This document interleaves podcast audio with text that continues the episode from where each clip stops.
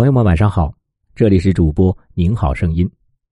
今晚想和大家分享一篇官场短篇小说，不要太聪明。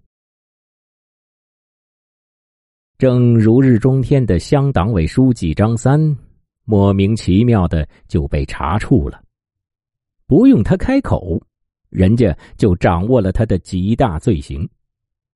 副乡长孙有才为了当乡长，送了他一万。科长赵世进为了当副乡长送了他八千，副科长钱克强为了升科长送了他五千。张三气坏了，他妈的，老子这点小事也值得你们如此大惊小怪的？老子不服，老子一千个不服，一万个不服！奉命查处他的带队领导笑了，骂他。亏你小子还是圈子里混的人，你是猪脑子吗？你怎么知道查你就是为了这点事儿？你能不能再动动脑子？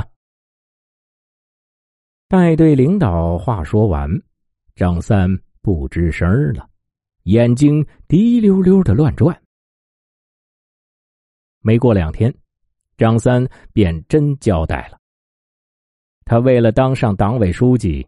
曾给县里的二把手李四县长送去人民币十万元。没过多久，县长李四便一头塞了进去。一把手闻讯，才终于长吁了口气。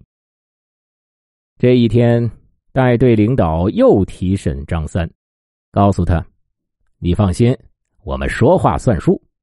这次你检举有功，可以从轻发落。”